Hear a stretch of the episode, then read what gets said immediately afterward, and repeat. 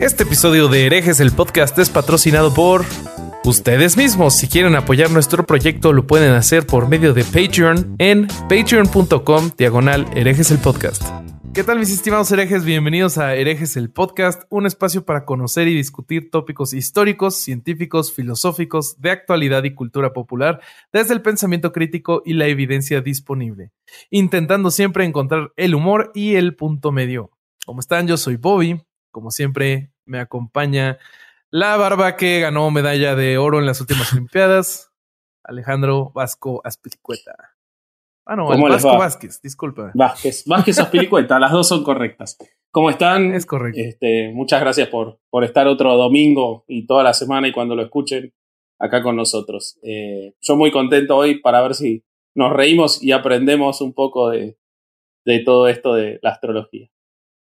Va a estar muy divertido. Y también nos acompaña el chile más picante en esta salsa llamada herejes. Qué fuerte, güey. Alejandro el Corsario Durán. ¿Qué pasó? ¿Cómo están? ¿Cómo se la pasaron? ¿Qué tal su domingo? ¿Fueron a misa? Claro. Qué bueno. Por supuesto que fuimos juntos con Bobby. Muy bien. sí, eh, yo tomé un, vuelo, viste que a, ya, digo, ya digo, viste como si fuera argentino, ¿qué me pasa? bueno, este, ya viste que a, Vasco le dan miedo los aviones, entonces yo tomé un vuelo a Argentina y ya volví. Muy bien. Sí. Le llevaste la playera, le llevaste la playera de los tigres. Tigres. Exacto, mm. tigres. sí, pero bueno, no, en realidad no, no fuimos a misa. No. Yo me Acá festejé el Día de la Madre. Tranqui. Muy bien. Ah, es cierto, Día de la Madre. Felicidades a las mamás en Argentina. No sé si haya otro país que lo haya festejado este fin de semana, pero felicidades a todas. Y bueno, hoy vamos a hablar de un tema que va a estar bueno. Es este, este tema a mí se me hace muy interesante porque, pues, para mí claramente son patrañas, pero investigándolo un poquito más, ayer le platico. Spoiler alert, son patrañas. Me preocuparía mucho que no pensaras eso, güey. ¿Te imaginas que hubiéramos investigado el tema y que de repente fuéramos conversos hoy de astrología? ¿Qué creen, herejes? Se acabó el podcast. Hoy vamos a hablar de astrología, pero en serio, porque ya creemos en esta mamada. Eso sí funciona, eso sí funciona. Sí, no. Y aplicamos el método científico y sí funcionó. Sí funcionó. No, no, son patrañas, amigos. Spoiler alert. Pero chequen, yo encontré, eh, eh, vi un documental de, un mini documental ayer en Netflix de astrología. Les voy a poner la liga allá abajo. Eh, lo caracterizan como con tintes buenos y tintes malos. Pero lo que más me llevé es que citan una encuesta de Pure Research en donde te muestran cómo el porcentaje de gente en Estados Unidos que se considera religioso y espiritual va de bajada. De 2012 a 2017 bajó de 59 a 48%. O sea, bajó 11, 11 puntos porcentuales. Y espiritual, pero no religioso. O sea, los que no están afiliados a una religión, pero creen en mamadas, subió 8 puntos porcentuales, de 19% a 27%. y quienes nos consideramos ni religiosos ni espirituales, pasamos de 16 a 18%. O sea, crecimos, los ateos y agnósticos, que sería, creo, entrarían en esta categoría, 2%, mientras los New Age y esos monos crecieron 8%. ¿Qué opinan? Gracias, Winnie Paltrow. Yo creo que eh. ella es la cereza del pastel. Ella es la consecuencia de todo esto. Si Gwyneth Paltrow hubiera llegado al principio, no sé si las mujeres estarían metiendo este huevos de jade en la vagina. No estoy seguro. Madre, qué pedo. A lo mejor sí, pero a lo mejor sí, pero no para rejuvenecérsela, ¿no? Es neta. Ah, yo lo sabía, güey. No mames. Y lo vende, Eso es para hacer un capítulo. Un día hay que hablar de Gwyneth Paltrow. Gwyneth Paltrow es una estafadora profesional. Sí, sí, sí. Tiene un sitio web que se llama Goop.com en el que. Entren, pero no compre nada porque si cosa se van a y vende todas estas imbecilidades. Sí, sí, sí. y carísimo, carísimo. Carísimo. Es de lo que gana su, su fortuna es de ahí más, mucho más que de la actuación.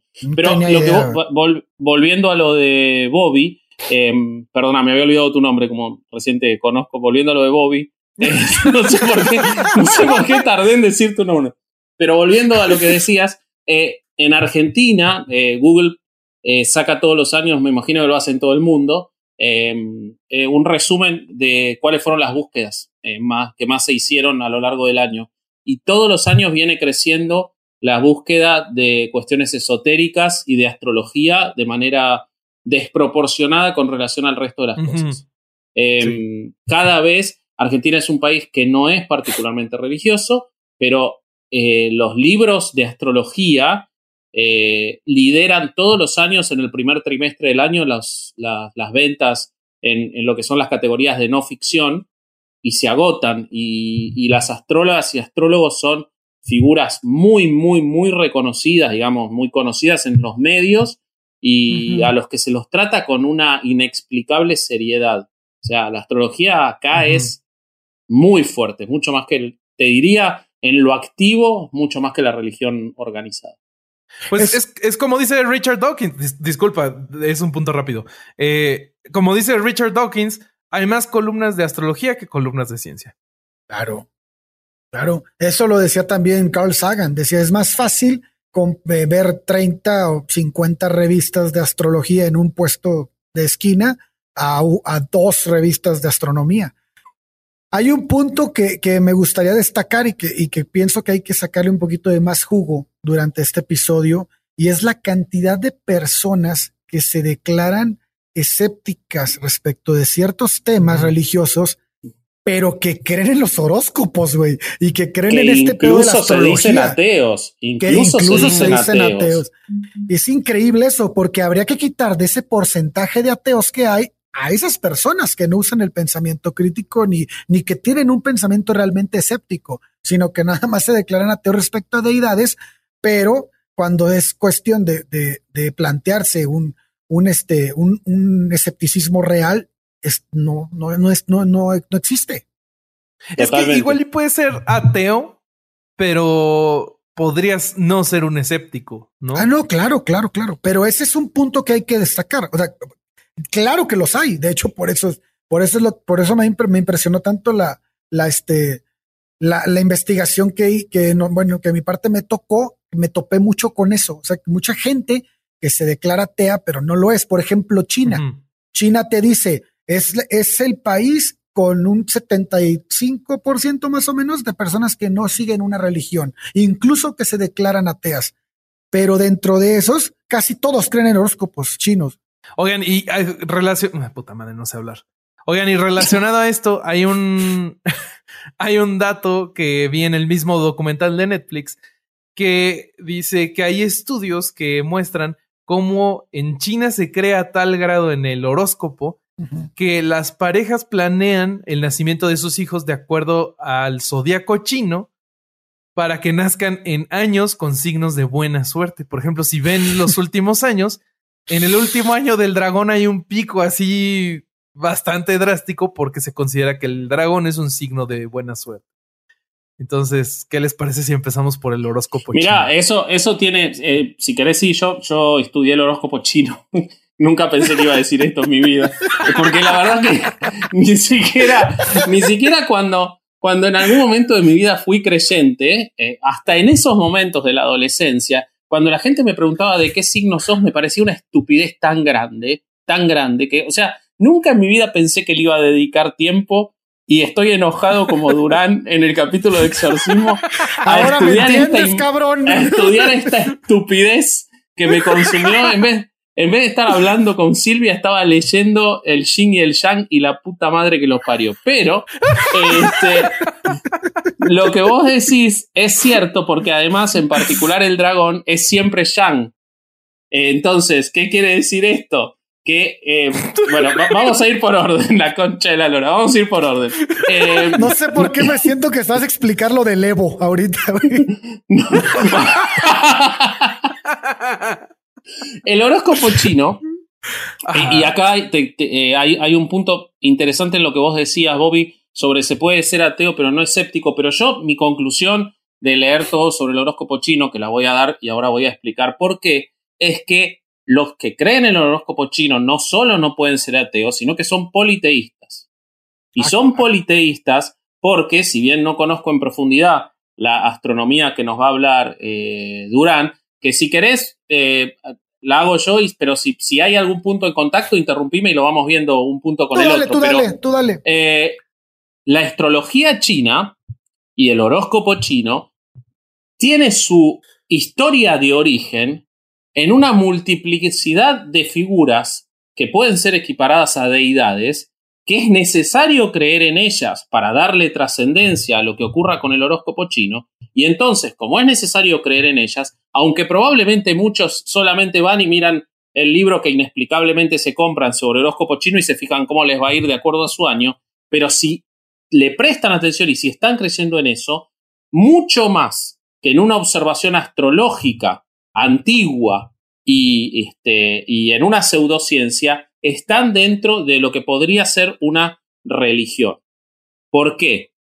La historia más eh, popularizada del origen de eh, la astrología china tiene que ver con que el emperador de Jade, que para este, el taoísmo, que es considerada una de las filosofías eh, más importantes en cuanto a lo religioso de China, es el creador del mundo. El emperador de Jade es el creador del mundo y de todo lo que nos rodea, es probablemente la deidad mayor del taoísmo.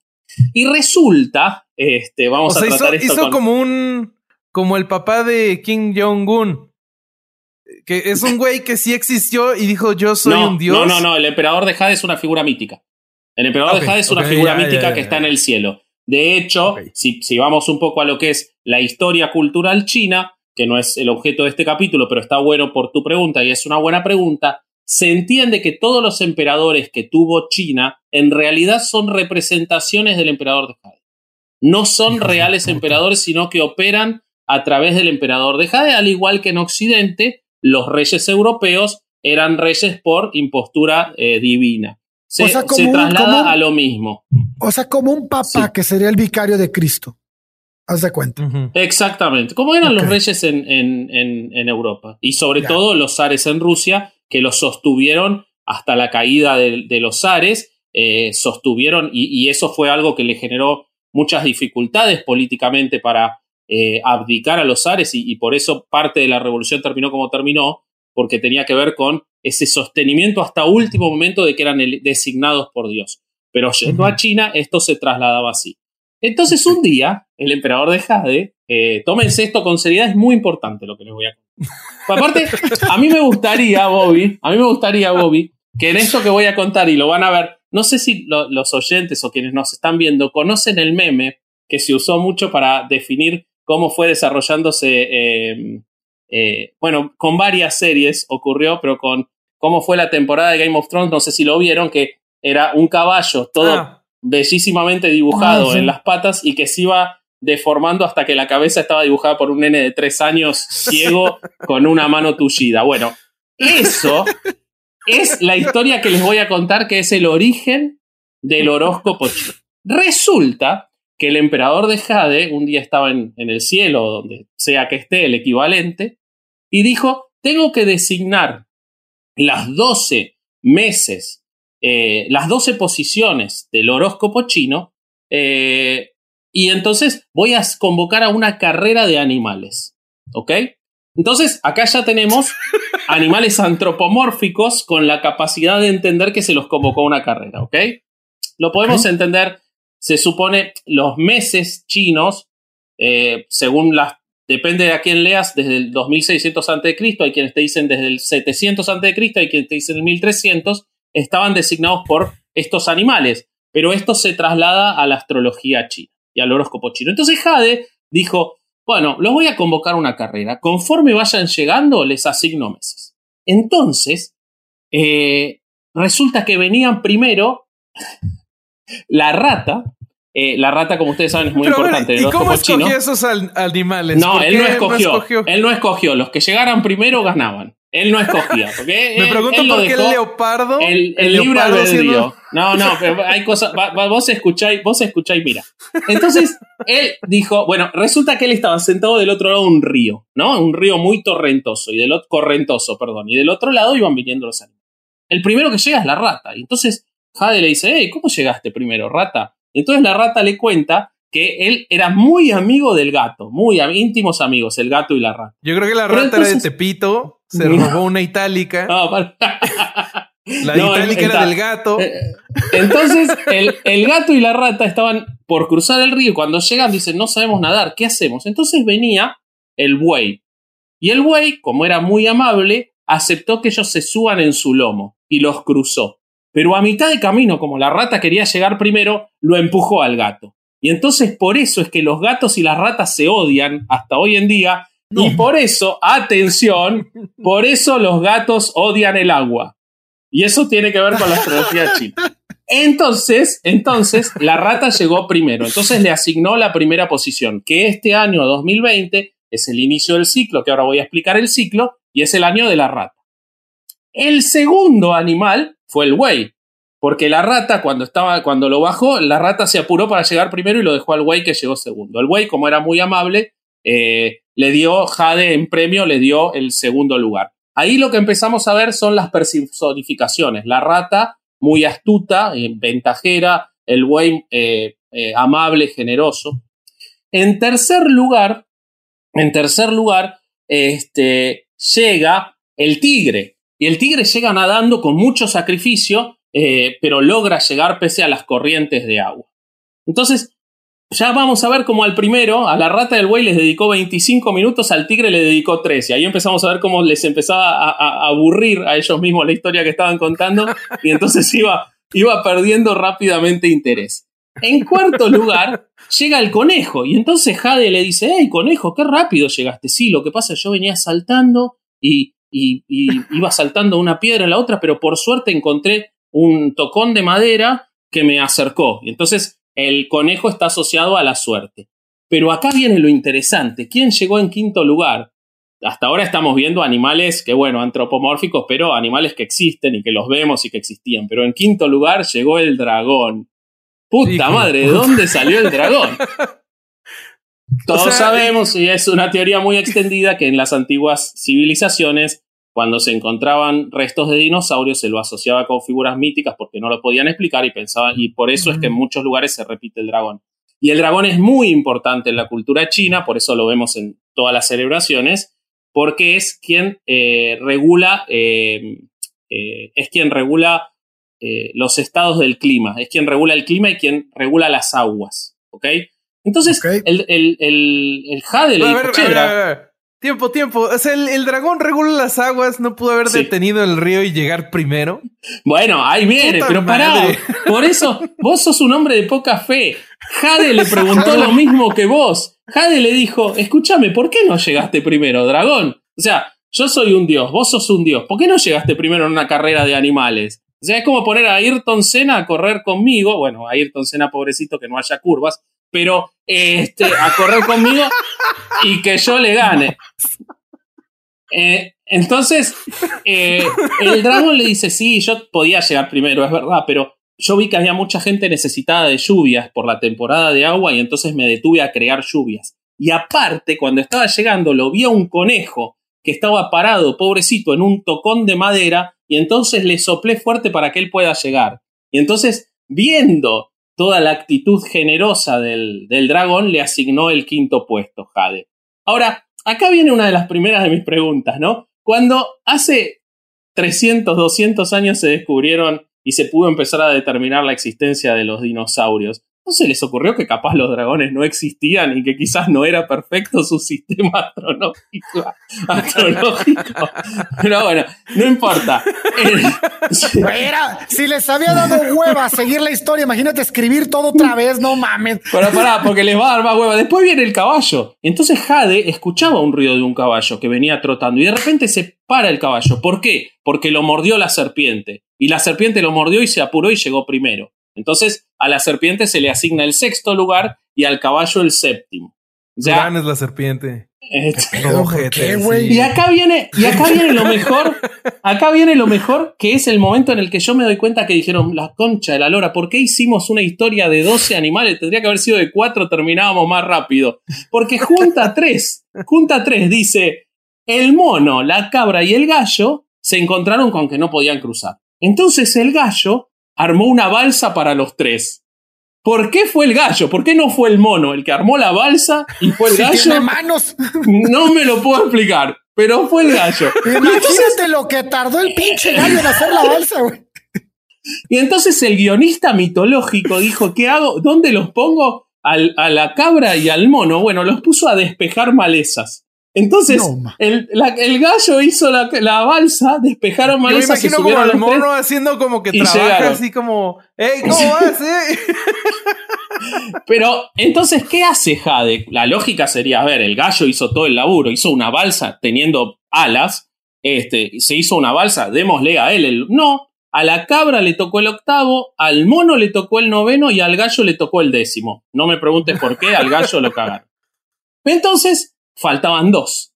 Y aparece el perro. Y entonces Jade le dice, escúchame, perro, vos sos el que mejor nada de todos estos animales. Y entonces el perro le dice con mucha inteligencia, obviamente un sistema perfecto como es la astrología china, es una explicación muy buena la que da el perro. El perro le dice, no, lo que pasa es que de toda la carrera que hice me sentía sucio. Entonces, cuando vi las aguas cristalinas del río, me detuve a darme un baño. Y por eso llegué tarde. Ahora, ¿no se podía bañar mientras cruzaba nadando? ¿Por qué se tuvo que.? ¿Tenía shampoo el perro? ¿Cuándo a los perros les importa el olor que tienen? Solo ese. Pero bueno, eso hizo el perro y llegó 11. Y el cerdo, que es el número 12, eh, venía caminando y todo, pero le dio mucha hambre, se puso a comer, se echó a dormir una siesta y por eso llegó último. Y ahí tenemos la explicación de las 12 figuras antropomórficas semideidades que generaron la construcción de la astrología china. Yo empatizo con el cerdo. ah, porque lo importante es que el gato, ¿por qué el gato no está? Porque el gato, no sé por qué, cuando lo tiraron al río, nunca más pudo llegar. No sé por qué no le pidió al gallo que venía en su, en su balsa que le hicieran un lugar. Me imagino que el gallo era como Rose en Titanic y no lo dejó subir, pero la verdad que el, el gato podría haber subido, pero no, nunca llegó, pasaron todos pasó el cerdo que se quedó dormido. No sé por qué no lo ayudó el dragón, que ayudó al conejo. Pero dices, pero, dices que el río era muy corrientoso, pues igual y se lo llevó la pinche corriente. pero el puto dragón siendo un dios, el dragón que es un dios, ayudó, al conejo que, ay, pobre conejo. Pero güey, el gato se ahogó a la verga. Se ahogó. bueno, el gato nunca llegó y por eso el gato no está. ¿Qué pasa con esto? Esto es lo que designa las 12 posiciones, ¿ok? Entonces, esas 12 posiciones a su vez están marcadas primero por el yin y el yang. El yin y el yang marcan una carga positiva y una carga negativa. Entonces, de esos 12, hay 10 que pueden tener carga positiva y carga negativa y el dragón solo puede ser yang y la serpiente solo puede ser yin, porque vimos que la serpiente fue maliciosa con el caballo, entonces es negativa, y el, eh, y el dragón ayudó y, colaboró y entonces solo puede ser positiva. Esto lo combinaron con, y acá viene otro momento que me parece maravilloso y que estoy seguro de que está también en la astrología que nos va a contar Durán, que los astrólogos de esa época asociaron a estas 12 posiciones con los cinco planetas que existen, porque existen cinco. Entonces a cada uno de los cinco planetas que existen, le asignaron una de los eh, elementos chinos de la Tierra. A Venus se le dio el hierro o el oro, porque se le dio el metal. A Júpiter la madera, la madera es un elemento. A Mercurio el agua y el aire, o sea, son dos elementos, pero bueno, se lo dieron a Mercurio todo. A Marte le dieron el fuego y a Saturno la Tierra. Entonces los cinco planetas que existen designados con los 10 que tienen carga positiva o negativa, o sea, yin y yang, más los 2 que existen, multiplicados con estas 5 dan ciclos de 60 años, que son los ciclos de la astrología china. Entonces, el ciclo de la astrología china se renueva cada 60 años porque vos podés ser, por ejemplo, rata de madera o podés ser dragón de fuego, ¿se entiende? Y eso es lo que designa tu año. Por ejemplo, Durán es un perro de agua. Ah, Durán es un perro de agua. Y Tampico es la ciudad de los perros de agua. Mira, vos sos un perro de agua. ¿Qué es eso, güey? Así de, eso de los aliens. ah, pero, los aliens, sí es, cierto. Sí, es cierto, tienes razón. Y que se pensaba que era por las, los lobos marinos o las nutrias. Las nutrias, las nutrias. Nutrias, sí. Y, Bobby es un tigre de fuego. Ay, fogoso el tigre. En la cama. Yo le veo cosas. Le veo... Te puedes presentar así, güey. eh, Bobby, es el tigre de fuego. Bobby es un tigre de fuego. Ahora, es muy interesante y, a, mí, a mí me llama mucho la atención eh, que Urano, el sexto planeta, porque es cierto, es cierto que durante toda la antigüedad, y yo no se lo puedo acusar a los astrólogos chinos de por lo menos 700 años antes de Cristo, que consideraron la existencia de cinco planetas, si bien se supone que en la India más o menos para esa época ya podían identificar a Urano, pero muchos, muchos lo veían como una estrella. Pero en 1781 William Herschel definió e identificó como planeta a Urano, al sexto planeta. Y la emigración china a América, que es quien nos trae la astrología china, los primeros datos de su, de su ingreso son de 1820. O sea que hacía 40 años que ya se sabía que no eran cinco planetas, con lo cual un sistema perfecto astrológico que se supone define nuestras vidas con base en el año en el que nacimos, debería haber quedado completamente desvirtuado cuando se descubrió que había un sexto planeta hace 200 años. Y sin embargo, la gente lo sigue usando. Eso te demuestra que no es una cuestión que tenga que ver con creencias científicas o pseudocientíficas, sino religiosas, de fe. La astrología, por lo menos la astrología china, es de fe, porque ante la evidencia deciden dejarla de lado. Ya se sabía cuando llegó la astrología china a América que existía un sexto planeta e incluso en esos años se descubrió el séptimo planeta y sin embargo seguían y siguen hoy y siguen hoy creyendo en eso. Pero hay más hay más y esto es... But eh, wait, there's more. claro, hay más. ¿Por qué? Porque no solo tenemos un animal, y esto explica muchas cosas. Nosotros, cada uno de nosotros, somos tres animales. Porque tenemos el animal anual, que es ah. el que, cómo nos demostramos hacia los otros, por ejemplo, Bobby como un tigre de fuego, pero también tenemos el animal, el animal interno, el animal interno, que es el que define nuestras relaciones sentimentales y nuestras compatibilidades. En ese caso, Bobby es un perro y, eh, y Alejandro es un cerdo. Alejandro es un cerdo, eso lo vimos. Eso, eso creo que es una de las pocas cosas que se pueden ver como, como, certeras. No, yo pienso que el cerdo deberías de ser tú porque tienes más hijos. Yo no sé qué soy, porque yo hice la de ustedes dos, pero no hice la mía. Así que yo sé que soy un gallo. sé que soy un. sé que soy un gallo de metal, pero no me fijé la interna. Y también está la secreta. Que la secreta es como verdaderamente somos. Y esa. ¿Cómo es el tema? Esto, esto es ciencia, ¿eh? ¿eh? es un sistema solilunar, el de la astrología china, a diferencia de otras astrologías, porque eh, si bien se define el periodo eh, por el, el, animal secreto es por las horas del día, la hora en la que vos naciste. El sistema chino de contabilización de la hora era por dos horas. Cada dos horas cambiaba el periodo de tiempo. Entonces, eso te da 12. Entonces ahí hay coincidencia de los 12 animales. Entonces, a la hora que vos naciste es tu animal secreto que es tu verdadera personalidad. Es quien vos verdaderamente sos. Que en ese caso eh, Alejandro es una serpiente. Y entonces nosotros podríamos saber que una serpiente en la realidad, eh, cómo es sus datos verdaderos de personalidad, y esos son los que te definen en realidad cuál es tu personalidad. Y Bobby es un perro también, o sea, hay coincidencia entre su animal interno y su animal secreto. El perro es leal. constancia. El perro es leal y justo. ¿De acuerdo? Entonces, y la serpiente es cal, la serpiente que es Alejandro es calma y misteriosa. Este, ese es su animal secreto. Entonces, ahí tenemos la de, cómo se determina con la combinación de estos tres, cómo es que estas mentes brillantes que analizan la, la astrología china pueden determinar la personalidad.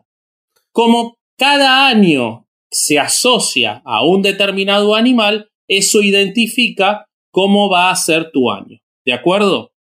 Entonces, ahora, una cosa muy interesante, y, ya lo, dejo a, Alejandro que explique la suya, es su pendejada. Si vemos. Pues yo no estudié tanto mi pendejada como este cabrón. si vemos. si vemos este año. Si vemos este año, nosotros podemos ver. Todos sabemos que este fue un año muy interesante, ¿no? Eh, probablemente ocurrieron sucesos que eh, nadie se podía imaginar y que nadie había vivido, porque por lo menos en la Argentina, por ejemplo, llevamos ocho meses encerrados en un proceso que se dio en todo el mundo y que ¿dónde se inició? En China. ¿Vos podés creer? Yo estoy, yo estoy profundamente sorprendido. ¿eh? Yo, por esto realmente es, una cosa que a mí me apabulló y que veo. Vas, cabrón? ¿Podés creer que ninguno de los especialistas adivinó que iba a venir la pandemia? No hay una sola no predicción. Lo puedo creer. No hay una sola predicción de la astrología china que haya adivinado lo que iba a pasar. De hecho, el maestro astrólogo chino de Hong Kong, que se llama Xi Man Fung, dijo en la CNN que este era un año para evitar los pensamientos negativos y para viajar más. Vos podés creer que dijo que lo que había que hacer era viajar más. E incluso en Argentina, Ludovica Esquirru es como la figura máxima de la astrología china. Sus libros son bestseller todos los años. Sus conferencias son súper exitosas. Cobra un, fangote de plata, un montón de plata por eh, leerle la fortuna o hacerle la carta astral china a las personas.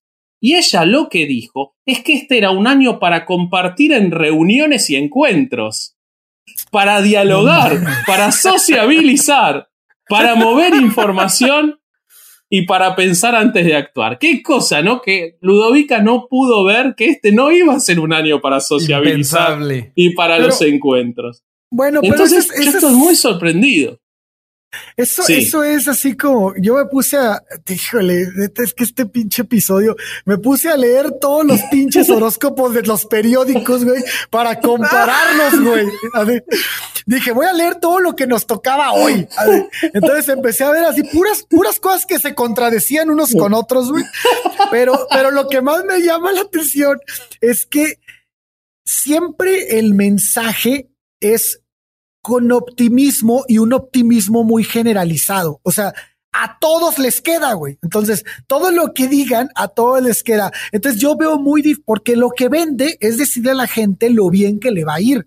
Si tú le dices a la gente, el año que entra te vas a, te vas a, te la vas a vivir encerrado en tu casa porque se va a venir una pandemia, pues la gente va a buscar el horóscopo que diga cosas bonitas, güey, no el que diga cosas feas, ¿no? Totalmente, totalmente. Es, una mercadotecnia increíble, güey. Pero al rato les voy a platicar, perdón, al rato les voy a platicar lo que dice el horóscopo del Clarín lo que dice el horóscopo de la nación y obviamente lo que dijo Moni Vidente y, y de respecto de hoy, respecto de un, un signo zodiacal y van a ver cómo todo es, o sea, no, no hay manera de hilar, cabrón. Yo, de eso tengo que decir dos cosas y ya, y ya doy por cerrada mi, mi sección horóscopo chino que a los oyentes, si quieren, por una módica suma, o, si se suscriben a Patreon, yo les hago la carta astral china, porque con todo lo que estudié estoy en igual condición que cualquiera de estos estafadores. Así que si quieren una carta astral china hecha por un ateo ridículo, probablemente son igual de ateos ridículos todos los otros, así que se las hago yo, se las hace el Vasco. Pero dos cosas que imagínense, Solo imagínense Vasco con un pinche, una aquí un pinche chingadera, ¿cómo se llaman esas madres, güey? Con esa barba te quedaría de huevos. perfecta, con un turbante. Dos cosas. Una, los chinos eh, pretenden darle cierta, o quienes hacen astrología china, darle cierta eh, rasgo de, cientificismo a esto. Y, por ejemplo, te, te, dicen, porque vos podrías, el chiste fácil sería, hey, ¿y si yo nací en horario de verano? No. Como el horario está medido, los meses están medidos por la luna, por eso son los 12 meses lunares y por eso el año chino no coincide con el año calendario eh, gregoriano. De hecho, recién en 1929 los chinos tomaron el calendario gregoriano, pero si vos ves el calendario chino, el calendario chino consta de 12 meses más cortos, el, año son 355 días y cada tres años agregan un mes para emparejar los 365, porque son por las lunas. Entonces, pero las, las horas son por la posición del sol. Entonces, si horario de verano o horario de invierno, hay una tabla para ver eso.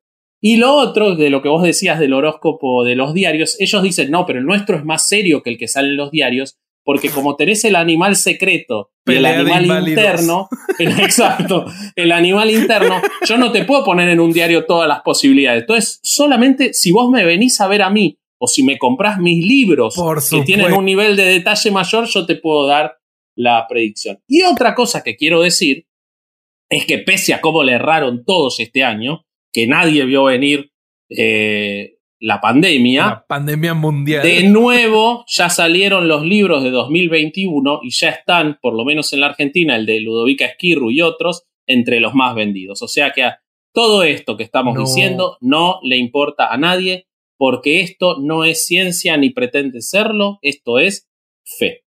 Fíjate que yo me puse a leer. Hay, hay algo que quiero decir antes de empezar, güey. Encontré tantos pinches libros, güey. Fui a, fui a una librería a buscar un libro de astrología, obviamente de la historia de la astrología, y no encontré uno solo. Todos los libros que había era la astrología para leer cartas, la astrología para interpretar horóscopos, la astrología de Monividente, la astrología de Walter Mercado. No había un solo libro de historia que nos explicara ¿de dónde carajos viene esto? Tuve que meterme archivos de la UNAM, tuve que meterme este, a buscar libros. Me imagino como, como en El Señor de los Anillos cuando Gandalf se va a la biblioteca de Minas Tirith. Así está buscando entre libros, libros viejísimos que se deshacen. No mames, te voy a platicar eh, que ¿Qué, qué, qué, Ale? ¿Qué? No, nada, seguí, seguí, seguí, seguí. Te voy, a platicar algo que me pasó ahorita, güey. O sea, bueno, en la tarde estaba leyendo, encontré algo y dije, no mames, esto está bien interesante porque decía James Randi, Carl Sagan y no sé quién chingado más, este, eh, historia de los horóscopos. Y yo dije, no mames, va a estar muy chingón esto, güey, ¿no? Entonces me meto y está narrado por otra persona que no veía el nombre, güey. Pero dije, bueno, si están hablando de Carl Sagan, pues algo debe de tener. Ahorita lo corroboro con los libros, ¿no? Y empieza a hablar de Carl Sagan y empieza a querer desmentir a Carl Sagan porque él es un astrólogo, güey. Y eso, pero eso viene en la página 5, güey. Entonces imagínate, me tuve que mamar toda la, lectura que sí me daba porque el primero empieza a decir lo que dice Carl Sagan y yo, no, pues sí, claro, cuadraba todo lo que decía Carl Sagan conmigo y de repente al final, pero esos argumentos los encontramos sesgados porque nosotros los astrólogos y yo, no, me, no mames. Y ya lo tuve que quitar otra vez para buscar más cosas. Y ahí fue, fue cuando Durán volteó la mesa de la biblioteca. Fue tan difícil, güey, tan difícil encontrar cosas, archivos este, que hablaran de lo que realmente estaba buscando yo, este, que era pues los, lo, lo, lo mucho o lo poco que hubiera de historia, que sí lo hay, sí hay, pero este, pero sí fue complicado en un principio.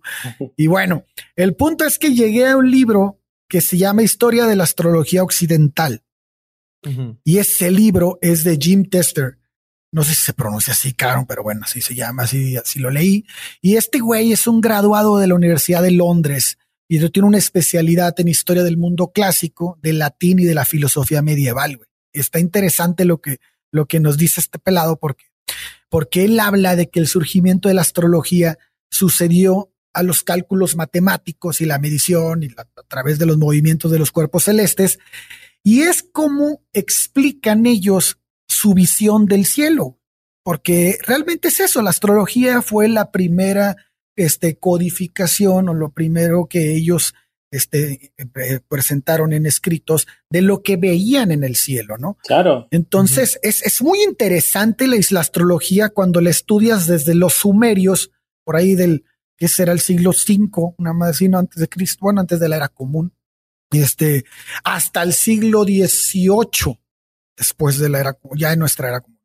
Entonces, ¿por qué? Porque, bueno, la astrología, primero que nada, como, ya lo, lo sabe la gente, este, es este, es este, es esta explicación, ¿no? El, el, es la que sostiene que la constelación en la cual se hallan planetas al nacer una persona influye profundamente en el futuro de ella, ¿no? Pero ¿cómo se llegó a esto? O sea, ¿cómo primero se tuvo el, era todo los, lo, la forma de, de, nuestro cerebro de, de, encontrar patrones, encontraron las constelaciones, encontraron todas estas cosas. Bueno, las, las encontraron en, su cabeza, ¿no? Porque las constelaciones no existen, ¿no? Son, las hilaron, ¿no? Tan no existen que, ni lo las que quiso, güey. Luego de hecho, De hecho, en China son 28 constelaciones y en la otra astrología son muchísimas más, con lo cual sí. es un sistema es un sistema que define tu futuro, pero tiene eh, inconsistencias internas. Increíbles, güey, increíbles. y entonces el, el, el punto es que sabemos que, que desde el siglo V hasta el siglo XVIII no, no existe una clara separación entre lo que era astrología y lo que era astronomía. O sea, realmente era en ese, en ese momento, pues, pues estaban en pañales, ¿no? En, en ambas. Entonces era, era algo, es algo lógico que, que se inició así.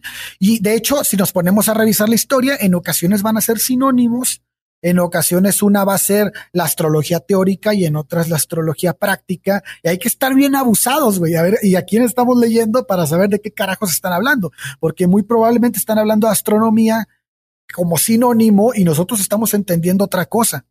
Entonces, ahí hay que, hay que irse con cuidado. Pero es a partir del siglo XVIII, este, cuando la astronomía ya es considerada como aquello que tiene rigor científico. Y la astrología ya va a ser algo que no, ¿no? Que, que no tiene, que es algo, este, ya incluso comparado con, con, con cultos satánicos o con cultos, este, que violan la, la religión del momento, ¿no? Y este, porque, pero a mí lo que me impresiona es que no dicen, no, es que la astrología es, un, es, es, es una mentira. No, no, no está queriendo, son, conjuros o son, o son cosas del diablo. o sea, se, fueron para el otro lado. Quieren robarse nuestro mercado, güey. Así que.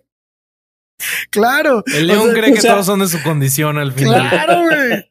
¿Qué, ¿Qué, es lo mismo que, ¿Qué es lo mismo que siempre hizo la religión con la brujería también?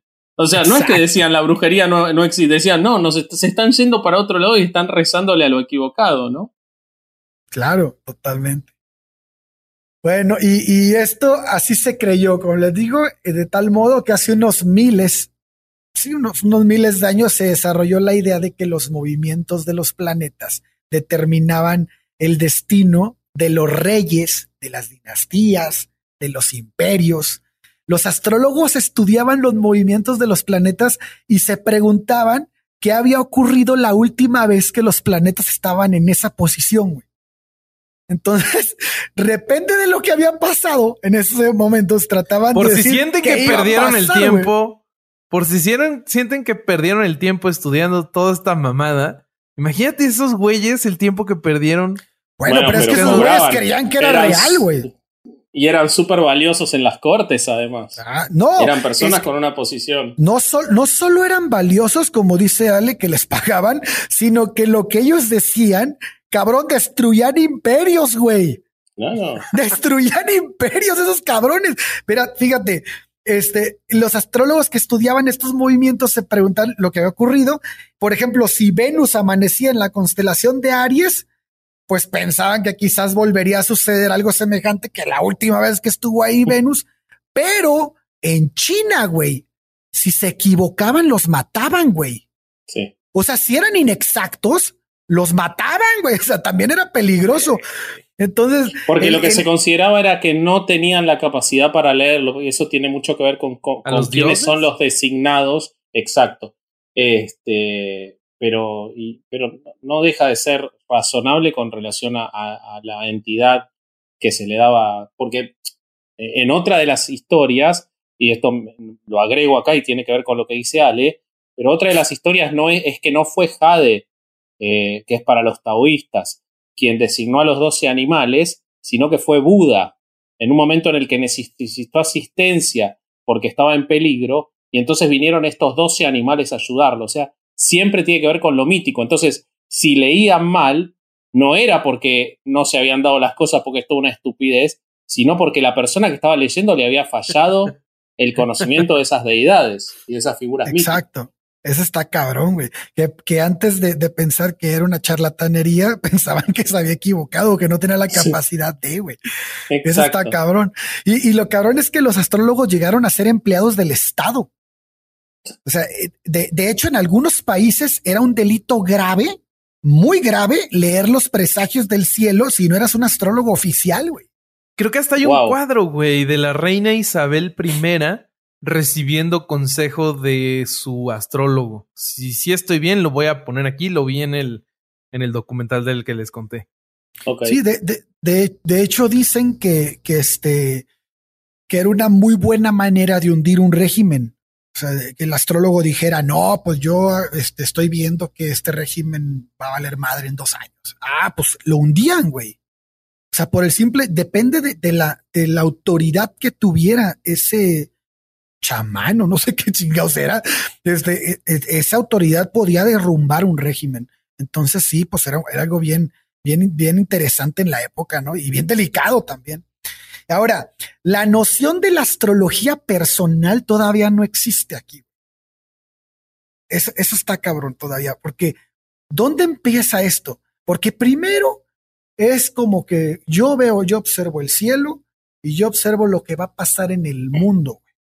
Cómo la, cómo la consecuencia de los astros tiene que ver con lo que ocurre aquí abajo. Ah, no estaba la influencia en depende de cuándo hayas nacido y todo eso. Todavía no. Eso se va a ver hasta el Egipto, hasta el, hasta el periodo del, del Egipto alejandrino. Mira.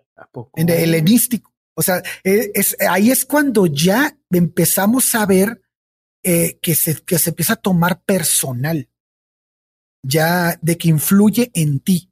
Esto influía como que en las decisiones de Estado o en las decisiones más, más, más este, a nivel general que a nivel particular. Pero ya cuando esto empieza a influir en, en, las le llaman astrología personal, esta se desarrolló en el Egipto alejandrino después y después hace aproximadamente unos dos mil años se difundió en el mundo griego y romano. Pero, pero, entonces esto, ahí es cuando ya empieza a verse como lo que hoy en día conocemos como, como la, la este, los horóscopos y lo que afecta en tu vida personal, ¿no? Eh, hoy podemos también este, identificar esta, pues, esta gran fuerza, güey, de lo que fue la astrología en la antigüedad que todavía se ve inmersa en las palabras que utilizamos, güey. Si, las si las vemos, la etimología de algunas palabras, nos daremos cuenta, como por ejemplo, tenemos desastre. Desastre significa mala estrella. Mira. y por, ejemplo por ejemplo, si, si la palabra influenza, que pues es gripa en inglés, pero también proviene del italiano, que significa la influencia astral. También tenemos el más el top o más al top, que es el en hebreo, que se utiliza para decir buena suerte. Pues realmente lo que significa es constelación favorable. Wow. Por ejemplo, el, en, la palabra en Yiddish que es Shalamasel, este, que se le dice así a una persona que está atormentada por un destino implacable, dice ahí. Este significa este, esa, esa palabra viene del léxico astrológico babilonio. Entonces, hay muchas palabras que están hoy en día, como por ejemplo, este, el verbo considerar. El verbo considerar significa estar con los planetas, lo cual en su, en su momento era un requisito previo para una reflexión seria, güey. Entonces, con los cinco planetas. Que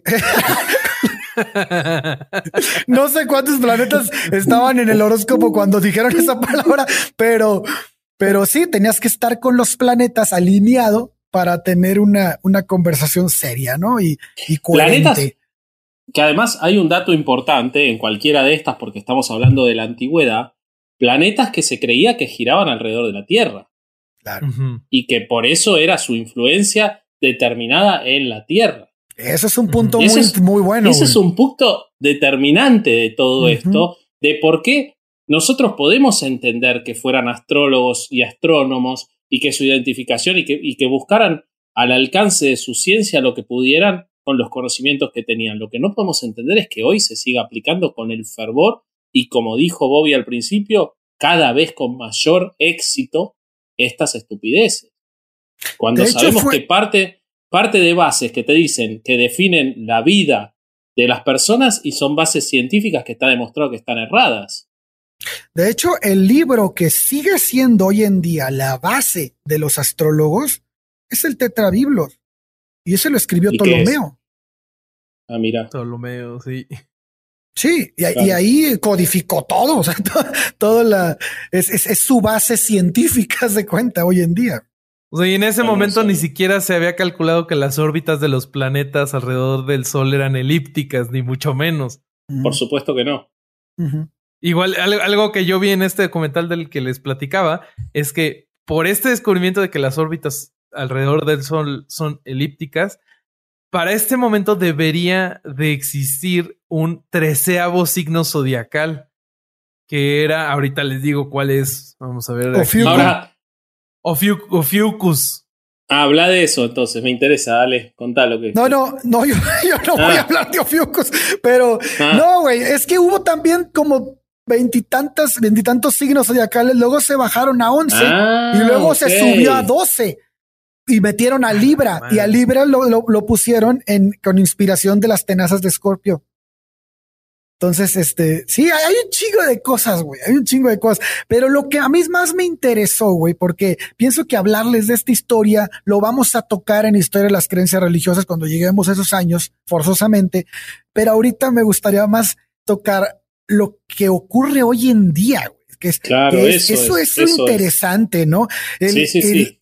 Fíjense en esta estadística. La estadística de mortalidad en la ciudad de Londres en 1632 entre terribles pérdidas provocadas por enfermedades postnatales infantiles y por enfermedades exóticas como la rebelión de las luces y el mal del rey, nos encontramos con que de 9.535 muertes, 13 personas sucumbían por el planeta, güey. O sea, Sí, sí, sí, por el planeta. Así está en la lista, güey, de defunciones. Así, planeta. En los registros oficiales está eso. En los registros oficiales, güey. No, espérate, güey, espérate. Este número parece pequeño, ¿no? Trece personas sucumbían por el planeta. Pero este número era mayor al número de personas que morían por cáncer. Y, dice, y dice Carl Sagan, me pregunto cuáles eran los síntomas, güey. ¿Qué Dice, ¿de dónde? ¿Cómo chingados sabían que se morían por el planeta, güey? Pero bueno, Carl Sagan hace un, puta, como siempre, Carl Sagan hace un, una precisión que me parece increíble. Y dice, ¿cómo justifica un astrólogo el caso de un mellizo? Dice, el caso de un mellizo, muere, un mellizo que muere en su infancia por cualquier causa, güey. No lo sé, un accidente automovilístico o bien es alcanzado por un rayo, no lo sé, güey. Pero mientras el otro vive una vida, vive, tiene una vida próspera hasta la vejez. Cuando nacieron exactamente en el mismo lugar, con los mismos minutos, a diferencia de quizás unos segundos, unos minutos, es decir, los mismos planetas exactamente estaban saliendo Así de poderosos son los planetas Durán. Pero estaban en el mismo pinche lugar, güey. ¿Cómo podrían dos mellizos tener destinos tan profundamente distintos, güey? Güey, es excelente, güey. No, es buenísimo, güey. Dice, ¿cómo carajos justificas eso, güey? Y por otro lado, yo pensaba que James Randi ya había quitado su premio de un millón de dólares, güey. Yo también pensaba que ya lo había quitado. El premio sigue, güey. La Fundación James Randi sigue sosteniendo que cualquier persona que logre demostrar científicamente cualquier este pues fenómeno, paranormal. o truco de magia o magia o horóscopos o lo que sea, se llevará esos, ese millón de dólares y ese millón de dólares. Y no lo pudo cobrar nadie. Todavía hasta la fecha no lo ha podido cobrar nadie. Entonces me parece me encanta cuando, cuando usan la justificación de que no, es que la habilidad que yo tengo no es para hacer dinero y es lo único para que la usan, güey. Es increíble. Sí, increíble. Sí, es impresionante. es de pena ajena como esta gente se pone a estafar eh, inocentes que buscan pues tantito control de su vida y, y, justo eso es lo que yo investigué, pero no sé si ya acabaste, Durán. Dale, dale, dale, a los Chequen.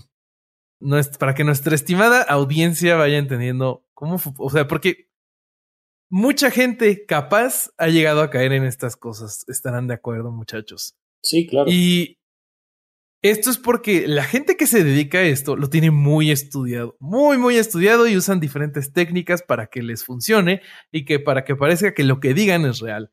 Entonces, la primera parte de este motor es el sesgo de confirmación, que es la tendencia a favorecer, buscar, interpretar y recordar la información que confirma las propias creencias o hipótesis, dando desproporcionadamente menos consideración a posibles alternativas. Entonces, esa es esa es la primer parte. Entonces nuestro cerebro ha evolucionado para darle más importancia a los datos que confirman lo que nosotros ya creemos. La siguiente pieza de este motor de decepción es el efecto Forer o eh, algunas personas dicen el efecto Barnum por P.T. Barnum. Si vieron eh, The Greatest Showman, eh, es Hugh Jackman nada más que mucho más estafador y menos cantante. Pero Alejandro no vio el día de la marmota y vos le estás pidiendo que haya visto The Greatest Showman. No, no, no hay. Me sorprendió. Igual no es una joya del cine, pero bueno. Entonces, el efecto Forer se refiere al fenómeno que ocurre cuando los individuos dan altos índices de acierto a descripciones de su personalidad que supuestamente se adaptan específicamente para ellos, pero en realidad son vagas y lo suficientemente genéricas como para aplicarse a una amplia gama de personas. ¿Qué es lo que decía Ale, Ale, de los horóscopos del diario, no? Sí, exactamente. Entonces, chequen esto. En 1948, el psicólogo eh, Bertram Forer les dio a sus estudiantes un test de personalidad. Luego de que le entregaron sus resultados, él les, a todos les dio el mismo análisis y les pidió que en una escala, en una escala del 0 al 5 calificaran qué tan acertado era este examen. Y los estudiantes le dieron un 4.2 cuando a todos les, les dijo lo mismo. O sea, y, y, lo tengo aparte, eso es lo mejor. Chequen esto, esto es lo que les dijo Forer a sus estudiantes. Tienes la necesidad de que otras personas te aprecien y admiren, y sin embargo eres crítico contigo mismo. Aunque tienes algunas debilidades en tu personalidad, generalmente eres capaz de compensarlas. Tienes, con, tienes una considerable. O sea, va diciendo una cosa y la contraria todo el tiempo. Tienes una considerable. no le falla, güey, no le falla así, güey sin usar que no has, tienes una capacidad considerable sin usar que no has aprovechado. O sea, hay una habilidad que no has descubierto. Y así se sigue. bueno, y ahí entra, ahí hay sesgo de confirmación también. En esa última hay sesgo de confirmación porque le está diciendo algo favorable. Güey, pero es que si te das cuenta, la mayoría de las cosas que te dicen los que te dicen en los horóscopos son adulaciones, güey. Pero esto se pone mejor. De acuerdo, Esto se pone mejor porque el que escribe horóscopos está haciendo un tipo de lectura de adivinación que se le conoce como lectura en frío. Esto hay, hay, dos técnicas, lectura en frío, lectura en, en caliente. La lectura en frío se hace sin que el que intenta adivinar conozca a la otra persona. Entonces, para, para poder hacer esto, utilizan varias técnicas. Una de ellas es el shotgunning. Shotgun como, como escopeta, ¿no? Sí, sí, sí. Este, esta lo usan mucho los, los, los televangelistas, sobre todo los que hacen como que, eh, que hacen milagros y hacen listas, te, te dicen listas grandes de cosas. Por ejemplo, tienes un familiar que su nombre empieza con, con M. María, Mariana, Mario, y, y, te hacen a ti llenar el, el, el, resto, pero. Así Miriam. Ajá, sí, güey, hay miles de nombres con M. Mm. Ese es uno de los trucos. O usan eh, alguna asociación como eh, alguien en tu familia tiene problemas relacionados con el pecho. pues el pecho puede ser corazón, pulmones, o sea, hay una infinidad de problemas de salud que están relacionados. Hasta muscular, güey. Exactamente. Entonces, utilizan tu sesgo de confirmación en tu oh. contra. Y, ese es un truco. Y luego el otro que ya estábamos viendo es el truco del arco iris. Que esta es una declaración elaborada que a la vez otorga a alguien un rasgo de la personalidad específico, así como el opuesto. Y justo, justo es lo que acabábamos de decir. Es como cuando te dice el horóscopo, es que tú eres una persona muy tranquila, pero si alguien llega a presionar el botón equivocado, puedes reaccionar muy mal. Güey, todos somos así, no mames. Güey, es que fíjate. Mm.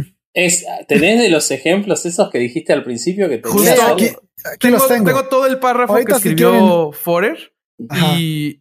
Ah, no, pero, Ale, dijo. Al, Durán dijo que había traído algunos del día de los diarios. Por eso yo decía. Pero, pero, fíjate, antes, antes de llegar a eso, que, me gustaría ahorita decirles algo que me parece que, es importante resaltar, güey. Fíjate, cuando tú hablas de horóscopos, eh, el, el, problema real, güey, de, de, por qué la gente eh, se cree esto, güey, y por qué le da tanto valor, es porque utiliza la misma forma de pensar cuando le pide cosas a Dios, güey. es, es, es algo, es la misma mecánica, güey si no pasa lo que Dios, con lo que le pidieron a Dios, entonces Dios tiene formas de resolver misteriosas. Pero si pasa, güey, si por alguna extraña razón le atinas a lo que pasó, a lo que pediste con lo que sucedió después y se lo atribuyes a quien se lo pediste, ya sea San Judas Tadeo, la Virgen del Chorrito, Dios, no sé, el que quieras. la Virgen de la Tortilla. Entonces, güey, eso es multiplicado a la 300, güey, por ciento, 300 potencia, güey, de que entonces es verdad lo que, lo que, lo que, que es un milagro de Dios. Pero las veces que, es una prueba irrefutable, pero las veces, exacto, pero las veces que falla no importa, es olvidado. Entonces pasa lo mismo con el horóscopo. Y pasa lo mismo que decía Jerry en el, en el, en el capítulo de, de, de medicina alternativa cuando tú te curas por, por alguna extraña razón y resulta que te tomaste el agua de tlacote, pues el agua de tlacote es milagrosa, güey. Pero cuando no pasa nada, simplemente, pues Dios no quería que sucediera. Entonces, en los horóscopos pasa, es el mismo patrón. Y es, es, esto lo vemos constantemente en la gente que es creyente respecto de estas cosas. Y, y, y bueno, ahora sí con lo que dice Ale, si tú ves el horóscopo y el horóscopo te da las dos versiones, güey, pues no, es infalible, güey. Es infalible en la cabeza de las personas. Cubre todo el espectro, güey. Además, hay, hay, hay, otra cosa, güey. En el horóscopo chino, como dice, como nos explicó Ale, tienes tres signos, tres de doce. O sea, es, es una cuarta parte. Y todos tienen, eh, muchos tienen atributos que se contradicen. Entonces, están usando el truco del arco iris para cubrir casi todo el espectro. Claro. Totalmente. Entonces puedes ser perro y eres muy noble, pero eres rata y ya cubriste todo el espectro de lo bueno y lo malo. Pues eres todo, güey. Es infalible. Es infalible. Igual tiene, tiene que ver, eh, y ahora, eh, eh, perdona Bobby, antes de que sigas con lo de Forer, que me parece que es interesante porque va a reafirmar esto, pero todo lo que decía Durán recién también se aplica con las supersticiones yo voy a ver a Vélez o voy a los Tigres y me siento en, una, en, un determinado asiento y gana, y ah, me tengo que sentar siempre ahí. Ahora, cuando pierde, no, digo, no dice, ah, perdí porque me senté ahí. No, ahí me olvido. Y ya me siento en otro lugar y me acuerdo de solamente las veces que ganó. Porque lo que hay es una, por sobre nuestro pensamiento racional está nuestra necesidad, o de quienes creen en esas cosas, de que algo exterior influya sobre nosotros y nos libere y nos libere de que seamos nosotros los artífices de nuestro destino y hay algo más que nos está ayudando. Este, pero y eso pasa con, todo. Justo es una de las uno de los elementos cruciales que necesita la lectura en frío. Se necesita que el sujeto sea crédulo y esté ansioso ah. por encontrar conexiones o reinterpretar afirmaciones vagas de manera que ayuden a que parezca que el vidente está haciendo predicciones reales y específicas. Entonces, ese sesgo de confirmación es, es ahí donde entra y es ahí donde el astrólogo te dice y vas a tener problemas monetarios. Entonces, no importa si eres slim y, y, te falta medio millón de pesos para comprar la empresa que quieres, o si eres un, una persona que no le alcanza para comprar la comida de la semana, esa afirmación te aplica. Entonces, sí, es, es, es muy triste. No, yo les quiero leer lo que dijeron La Nación y el Clarín de Libra. Ándale, venga. léenos el horóscopo. Dale, dale, léenos entonces, así como para tener un ejemplo de lo que decía Bobby de lo de Forer, que ha aplicado a cómo lo hacen. Me parece que estaría bueno como para terminar y ver, porque eso que vas a leer vos es de hoy. Y hay gente que lo leyó, que lo leyó y le prestó atención y guió su día luego de haber leído eso. Entonces, preocupémonos de esa gente. Ok, dentro de los miles de horóscopos que salieron el día de hoy en todos los periódicos de México, porque no sé cuál periódico de México no saque horóscopos, yo encontré casi todos, pero bueno, valer dos. El Clarín dijo respecto de Libra que se debe de sacar la idea de querer convencer a todos con sus pensamientos. Trate de persistir en sus objetivos y así logrará, logrará concretarlos antes de lo previsto.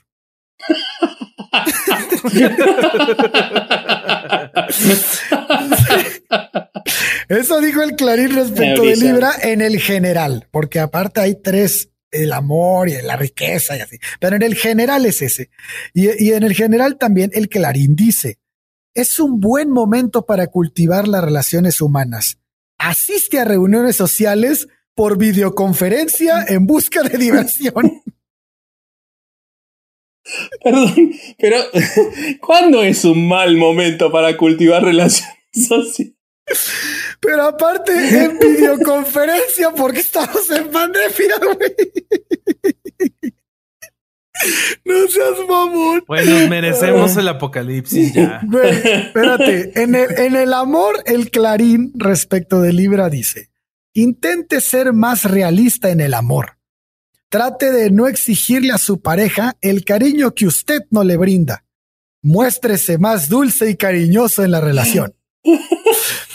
y el Clarín dice, empezarás a transitar un periodo de indefinición. Te pedirán que afirmes lo que sientes y tus futuros proyectos. O sea, no tiene nada que ver uno con el otro, güey. y luego la riqueza sepa que debe evitar cualquier gasto importante sin haber analizado su presupuesto. ya que. Sí, sí, gracias. Güey, eso debería ser todos los días, Gracias, capitán novio. Dice, ya que podría arrepentirse de la mala decisión que tomó. No me digas. Luego dice el Clarín respecto de la riqueza. Los proyectos que tienes podrían resultar poco fructíferos. No debes confiar en todos los que se te acerquen. Analiza bien lo que te dicen. Güey. claro. O sea, crisis económica mundial, esos tipos son unos genios. No mames. claro, qué bárbaro. Qué bárbaro. Es increíble, güey. Antes no nos dijeron así de, es un buen momento para iniciar un negocio virtual. No sé, claro, podrías haber sido más específico. No es un buen momento para abrir un restaurante. Viene una pandemia de nueve meses. No vas a poder vender nada. Algo así podrían decir, ¿no? Pero yo, Walter Mercado, que es, muy famoso, ¿no? En, México, no, pudo no pudo prever él mismo que lo iban a estafar y lo iban a dejar hasta sin su propio nombre, como se muestra en el documental muy bueno que recomiendo en Netflix. Él no pudo prever eso y otra gente sigue su vida con base a lo que decía Walter Mercado. Entonces, ya partiendo de ahí, como que no tenemos mucho más. Pero es que a la gente le encanta que le digan cómo tiene que vivir su vida, porque eso la, la, la libera de tomar decisiones por sí mismo, ¿no? Entonces, es, eh, lo difícil es enfrentarla, ¿no? Enfrentar tu vida eh, asumiendo tu responsabilidad total. Pero pues eso, pues es difícil, güey, para mucha gente. Por eso creen dioses, por eso creen santos, por eso creen leer horóscopos. Pero además, qué, qué, qué incompatible es el ser católico con creer en horóscopos, ¿no? Y, es, es totalmente incompatible. Es que te volvés politeísta porque hay una cuestión religiosa y, de deidades en el horóscopo. Entonces, si crees en Dios y crees en lo otro, estás creyendo en, varias cosas. Por todo esto es que hacemos herejes el podcast. Me encanta decir eso. Increíble. Me encantó también. Este, Oigan, pues para cerrar este capítulo, a mí me gustaría, o sea, si, si hay alguien que escuchó este programa o que nos vio y sigue creyendo en horóscopos, escríbanos y explíquenos cómo es que los planetas que están a años luz y estrellas que están a años luz influencian nuestra vida. ¿Qué, eh, qué fenómeno astrofísico es lo que hace que nuestras vidas cambien? Y hasta los retaría a que vengan a debatir uno a uno. No le saquen. Yo quiero decir eh, que estoy muy contento de que por fin hayamos hecho el, capítulo de astrología, porque así no tengo que leer nunca más sobre este tema horrible y desgastante. Sí, sí es desgastante. Pero también es interesante en ciertos puntos, ¿no? este, o sea, yo la verdad es que por eso no me clavé tanto en la historia de los horóscopos, sino más bien en las repercusiones pero sí es interesante lo de China. Yo no conocía eso. O sea, yo, no tenía idea de cómo funcionaba. Como lo de China es mucho más mítico y, tiene mucho que ver con, lo religioso, es muy importante ver que quien lo siga hoy está siguiendo eh, una. Está siguiendo divinidades, una religión. Oye, déjame te cuento una les cuento una anécdota. Cuando yo estaba en el juzgado, güey, con la, la primer juez que me, que me dejó trabajar en su juzgado, este, una vez llegó de, vacaciones de China. Y esta juez, cada que llegaba de vacaciones, nos invitaba al cubículo para, pues, presumirnos las vacaciones, ¿no? entonces, entonces nos decía, esta vez fui a China.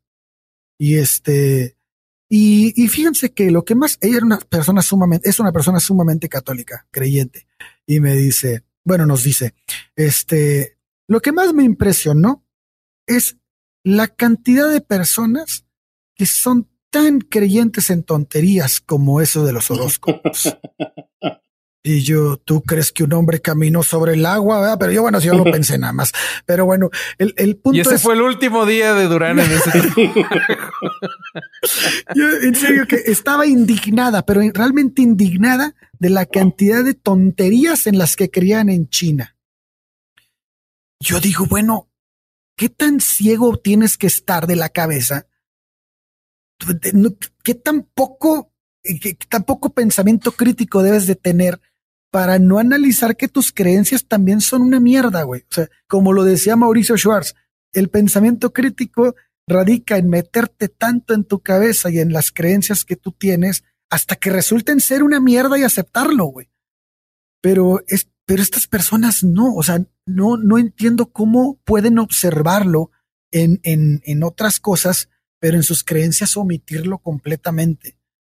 Yo sé que pasa mucho, yo sé que se da en todas estas personas, pero siempre me resulta increíble que no se den cuenta o que no quieran darse cuenta o que no analicen así sus creencias. Sí, sí, sí. De nuevo, tiene que ver con todo lo que dijo Bobby, me parece, con cómo funciona y con cómo estamos predispuestos y, cómo lo utilizan los que viven de eso, porque al final de todo esto está el poder y el dinero. O sea, eh, todo esto es para la gilada. Quienes lo predican no lo creen. Es evidente que no lo creen porque si estudian las técnicas para hacérselo creer a otros es porque ellos no lo creen. Entonces lo que está detrás es el poder, el poder de influir en un montón de gente y el dinero que trae esa influencia y, todo el rédito económico que te da puntualmente con respecto a la, a la astrología, eh, los libros, las conferencias, las entrevistas personales, eh, bueno, influir en personas poderosas. Entonces, eh, creo que lo que está detrás de todo eso, más allá de que a nosotros nos dé risa porque nos vemos desde afuera de todo eso, es otras formas de explotación de la credulidad y de la falta de pensamiento crítico y de información suficiente en la gente, pese a que está al acceso de la mano, porque realmente, por más que puedan ser más difícil encontrar, eh, lo que está detrás. Tampoco es que nosotros eh, dimos vuelta a una biblioteca. La información de que te están estafando con todo esto está. El que sabiendo todo esto sigue creyendo es porque realmente tiene que ver qué es lo que le está pasando detrás de eso para poder seguir cayendo ante estos estafadores, ¿no? Y justo a mí moralmente se me hace grave de parte de los estafadores, ¿no? O sea, ya lo dice Tim Minchin en Storm, que lo he citado varias veces, pero no hay tal cosa como leer las auras, eh, como leer los signos zodiacales, las líneas meridianas, porque la gente que esa, la gente que hace eso no está aplicando una habilidad, o están mintiendo o están mal de la cabeza. Eso dice Tim Minchin parafraseándolo un poco. Y el problema con esto es que no es, ah, pero tú déjaslos creer porque no le hace daño a nadie. No, claro que hace daño porque las creencias informan las acciones, las acciones tienen consecuencias. Entonces hay gente que luego no se trata alguna enfermedad por creer en estas cosas porque el, el, lector de la carta astral le dijo que este no era un buen mes para ir al médico y o gente que quiere conectar con, con el hijo que perdió y están ahí tirando el dinero. Entonces se me hace moralmente muy pobre la gente que se dedica a esto. Así es. Pero bueno. ¿Algo más que agregar, muchachos? No, ya vámonos a la mierda, por favor. Avisos parroquiales. Esta semana tenemos el, el especial con Juanelo. Hellmail. Vamos a responder sus preguntas. El primer Hellmail. Muy el primer Hellmail. Mándenos más preguntas. Manden preguntas. Eh, el siguiente capítulo vamos a hablar de Porfirio Díaz con el autor Pedro J. Fernández. Si, si Dios nos presta de vida. Dios mediante. No, si los planetas se alinean, porque está cabrón. Claro. Tienes razón. Entonces, ese capítulo se va a poner muy bueno. Mm, y creo que por el momento no hay más avisos parroquiales. Eh, ya saben, síganos en todas nuestras redes sociales. Específicamente, si nos siguen en YouTube, nos sirve muchísimo. Eh, suscríbanse. Y, exacto, suscríbanse. Eh, nuestros Instagrams están aquí abajo de la pantalla de cada uno o en la descripción del capítulo si tienen ganas de de escribirnos un mensaje. Nos han dicho muchas veces, oigan, es que yo pensaba que no contestaban, pero no, nos encanta que nos escriban y nos encanta contestar. Entonces, ya saben. Y si quieren apoyar el proyecto, estamos en patreon.com diagonal herejes el podcast. Por 20 pesitos, 20 pesitos nos pueden apoyar. Y listo. A ver, ¿alguien más quiere decir la frase porque siempre la digo mal? Este fue otro domingo de no ir a misa y escuchar herejes el podcast. Eso, mero. Muy bien. Adiós. Bye bye. It is Ryan here, and I have a question for you. What do you do when you win?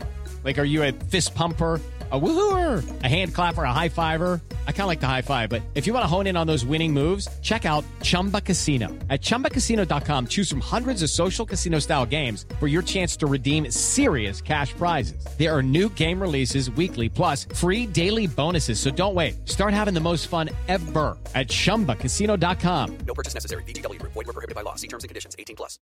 ¿Estás listo para convertir tus mejores ideas en un negocio en línea exitoso? Te presentamos Shopify. Tal vez no lo sabías, pero nuestro podcast More Than Mamis es un negocio y lo empezamos por supuesto para desahogarnos y hablar sobre la maternidad, no para convertirnos en expertas de ventas y del e-commerce. Así que sí, necesitábamos ayuda para vender nuestro merch y poner en marcha nuestra tienda. ¿Y cómo suena con Shopify? Llegó otra venta. Shopify es la plataforma de comercio que está revolucionando millones de negocios en todo el mundo. Ya seas un emprendedor desde tu casa o desde donde sea, Shopify es la única herramienta que necesitas para iniciar, administrar y hacer crecer tu negocio sin dificultades. Con Shopify puedo gestionar pedidos, envíos y pagos desde cualquier lugar, brindándote toda la información y estadísticas de tus ventas al detalle. Regístrate para un periodo de prueba con tan solo un dólar al mes en shopify.com barra sonoro, todo en minúsculas. Ve a shopify.com barra sonoro para llevar tu negocio al siguiente nivel. Shopify.com barra sonoro.